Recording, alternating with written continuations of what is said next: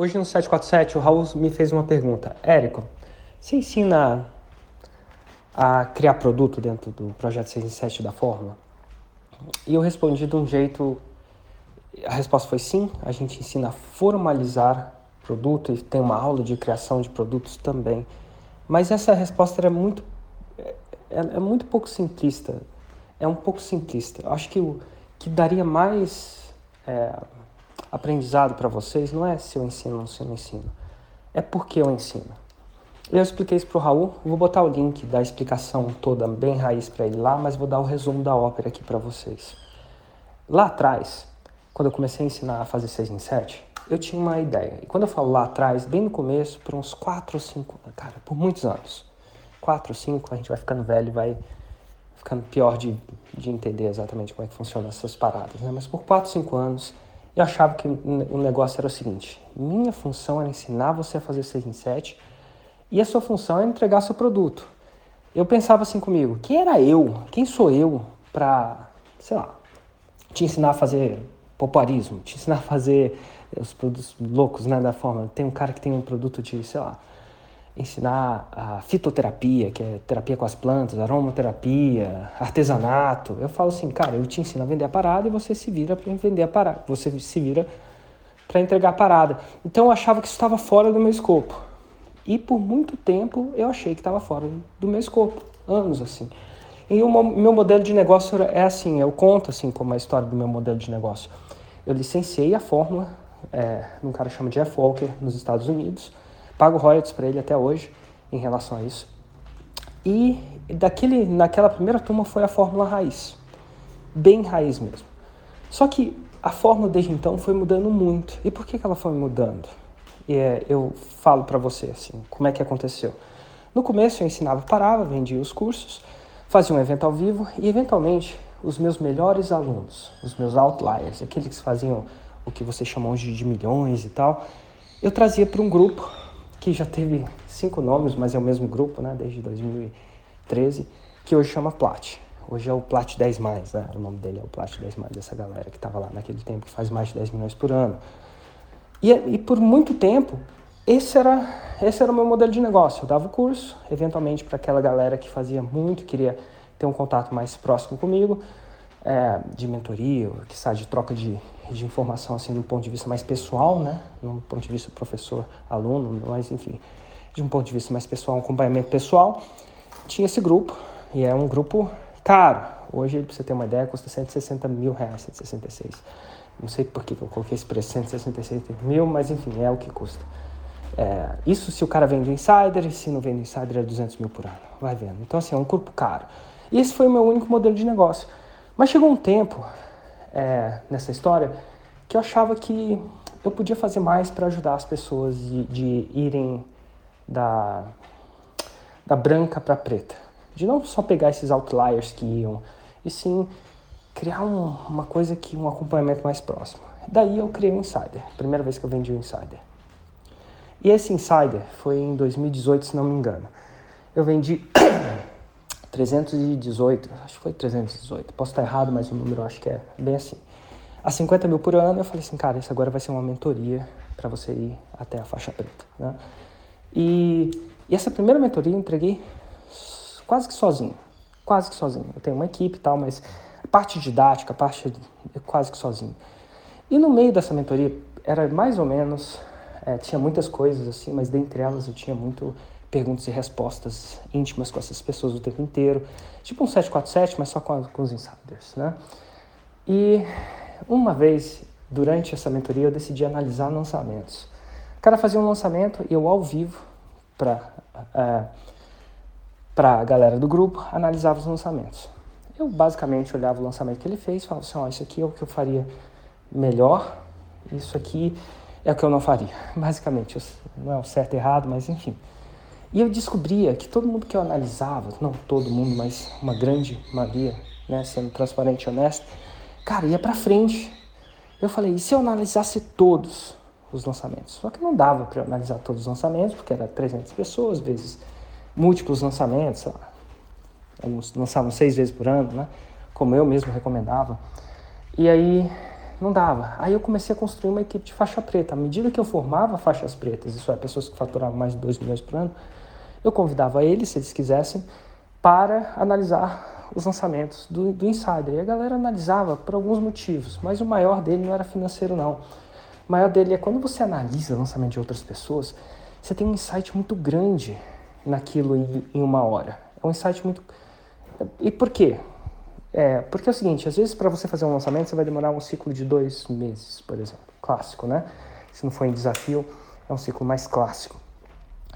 E aí você vai aprender com aquele seu lançamento, aí vai demorar dois meses para aprender com outro. E se você pudesse aprender com vários outros lançamentos?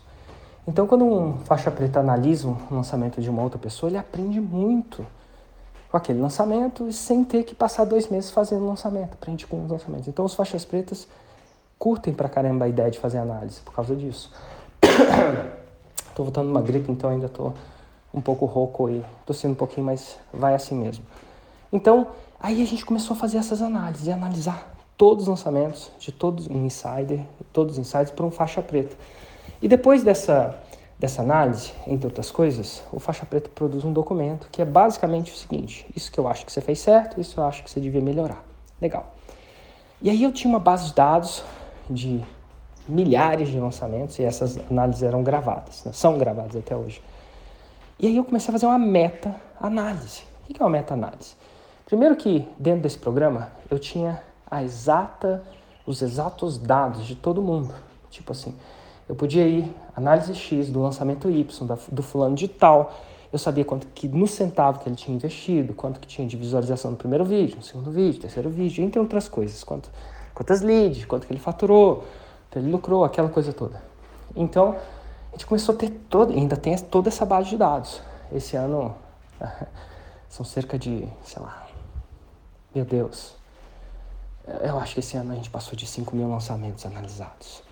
Aí eu passei de fazer análise para fazer uma coisa que chama meta-análise, que nada mais é que um nome chique, talvez inteligente para a análise das análises. O que, que acontece? Eu vi um podcast é, de um cara chamado Doutor Souto. Um podcast meio low carb, que eu estava na época bem low carb, assim. E o Doutor Souto tinha muita gente que fazia pesquisas sobre o low carb, né? Sobre dietas com pouco carboidrato, low carb, né? Acho que o termo é inglês. Não, o termo é inglês, né? É isso que quer dizer. E aí, mas tem, sei lá, 2 mil, 3 mil, 4 mil estudos científicos. E aí, o que, que acontecia? De tempos em tempos, alguém reunia esses estudos científicos e, e tentava encontrar padrões.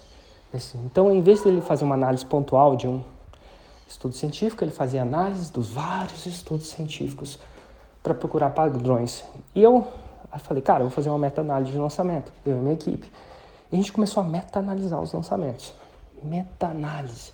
E aí, é muito. Como é que faz isso? É, não, é, não é tão complicado. É, é trabalhoso, mas não é complicado assim. Você pega Todo mundo que fez 6 em 7. Todo mundo que teve um jump forte. E aí olha os textos do que ele fez certo e do que ele fez errado. Né? E aí vê pessoas que ainda não fizeram 6 em 7. Viu? Certo e errado. Isso múltiplas vezes. E você começa a encontrar padrões. Muitos padrões naquilo. E com aqueles padrões, a gente é, começou a basicamente entender como melhorar o nosso produto. E aí eu comecei a entender que às vezes o fato da pessoa não ter formalizado o método, e o que, que é formalizar na minha, na minha, na minha cabeça? Formalizar, o que, que é formalizar um acordo? É você escrever e assinar. O que, que é formalizar uma ideia? É você escrever a planta. Formalização de uma ideia de uma casa é a arquitetura da casa, é a planta baixa. Porque formalizar é colocar no papel, entre outras coisas, tá? Colocar no papel, e algumas pessoas é assinar, né? Mas enfim. Então, a gente, eu pensava que a, a parte do método devia ser dos experts, só dos experts. Mas através dessas meta-análises, meta-análises, eu descobri que muita gente pecava no marketing, que é um passo anterior, que estava sobre né, minha responsabilidade didática, né, que eu estava ensinando, porque não formalizou o método. E aí eu falei, cara, então, peraí, se eu ensinar ele a formalizar o método, antes dele ter o método, antes eu não preciso deixar 100% da responsabilidade, posso dizer como é que ele pode fazer isso. E eu posso, eu vou aumentar a quantidade de 6 em 7, e dito e feito. Hoje a nova versão da fórmula que é muito diferente dessa versão raiz, né? que é licenciada lá fora, ela tem, por exemplo, formalização do método. E eu coloquei lá, não porque é, acho que eu devia, não porque vende mais se eu fizer isso, não, não necessariamente. Passei anos da minha vida fazendo uns bons 7 em 7 e até mais, sem isso. Eu coloquei lá porque eu estava preocupado em gerar resultado para o meu aluno. E é por isso que eu coloquei lá. E é por isso que hoje a formalização do método ela vem até antes do lançamento. Coisa que não vinha antes na, na coisa original. Não, não mesmo. E ela vem antes porque eu sei que quando o cara formaliza o método antes, ele vai ter uma chance do conteúdo ser melhor, das ideias dos raízes e que, consequentemente, dos Nutellas, né, que são os nomes que eu dou para os conteúdos, eventualmente, dos tipos de conteúdo, vão ser muito melhores e, eventualmente, ele vai fazer o 6 em 7. E se isso acelera o 6 em 7, eu devia colocar, porque essa era, é, esse é o objetivo do projeto 6 em 7 ou da forma de lançamento, né? É acelerar essa parada, né? Então, é por isso que eu coloquei lá. E o que, que, isso tem a ver com você? Tem a ver com o seguinte: que, que será que eu devo colocar ou não devo colocar no meu produto? A pergunta que você deve se fazer é: será que eu colocar isso acelera a chegada à Terra Prometida? Se acelera, pô, você deve procurar, na medida do possível, colocar o máximo disso que seja possível. Não acelera, não coloca. É uma questão de filtro e foco. É muito importante isso. Algumas coisas assim, esteja extremamente preocupado e apaixonado, que está obcecado pela chegada dos seus alunos ao 6 em 7. Ou, oh, perdão, não ao 6 em 7, a sua terra prometida. Aquilo que você promete, a sua Roma, no caso, né? Eu chamo de Roma ou terra prometida, ou aquilo que você promete, se você não me acompanha e está meio perdido com esses termos. Porque no longo prazo é isso que vai fazer do seu negócio a casinha dos três porquinhos de tijolos. Não é só um bom marketing, não é só um bom script, não é só um, uma parada lapidada. É no final das contas entregar resultado. E você faz isso. E eu fui, eu, nossa, eu percorri muitas horas de análise de alunos meus. E às vezes a gente acha que sabe o que faz o, o aluno geral 6 em 7, porque a gente é expert. Mas é quando a gente analisa como nossos alunos, os alunos que deram certo e os alunos que ainda não deram certo, você consegue tirar atalhos de como aquilo vai levar você para o 6 em 7. Ou para a sua terra prometida. E, você vai, e a gente continua fazendo isso. Inclusive, é, isso é, a formalização do método já está dentro da fórmula, isso já foi resultado de uma meta-análise. Mas no dia 9, 10, 11, eu vou fazer um, um evento que chama 9, 10, 11, que é para os alunos da fórmula de lançamento, focado em alunos da fórmula de lançamento, onde eu mostro em três dias o resultado da meta-análise mais recente, que está acontecendo exatamente agora. Né? E exatamente os padrões que estão acontecendo exatamente agora, porque o mundo dá umas mudadas, muito louco, vocês devem ter visto eleição, é, entre outras coisas, né? Tudo vai mudando. O mundo é um, é um corpo impermanente, nada é permanente, ele vai mudando. E você sabendo essas arestas faz você afiar a faca. Então, se você é aluno, é, aconselho muito a você estar tá lá, comprou seu ingresso, já faz sua reserva no hotel ou no que, quer que, que quer que seja, porque você sai de lá desse evento com a faca afiada. Tá bom? Então fica a dica aí. Algumas dicas, ficam as dicas. Seja apaixonado pelos seus, obcecado pelos resultados dos seus alunos. E haja como uma pessoa obcecada e apaixonada. De repente, como eu fiz, é, criando uma equipe para analisar milhares de lançamentos, para eventualmente descobrir padrões. Ou seja, com um outro jeito que você acredita que vai dar mais resultado. Isso é uma coisa mais para você. Porque no final das contas, essa obsessão ligada com as ações que vêm dessa obsessão que vão fazer do seu negócio a casinha dos três porquinhos de tijolos.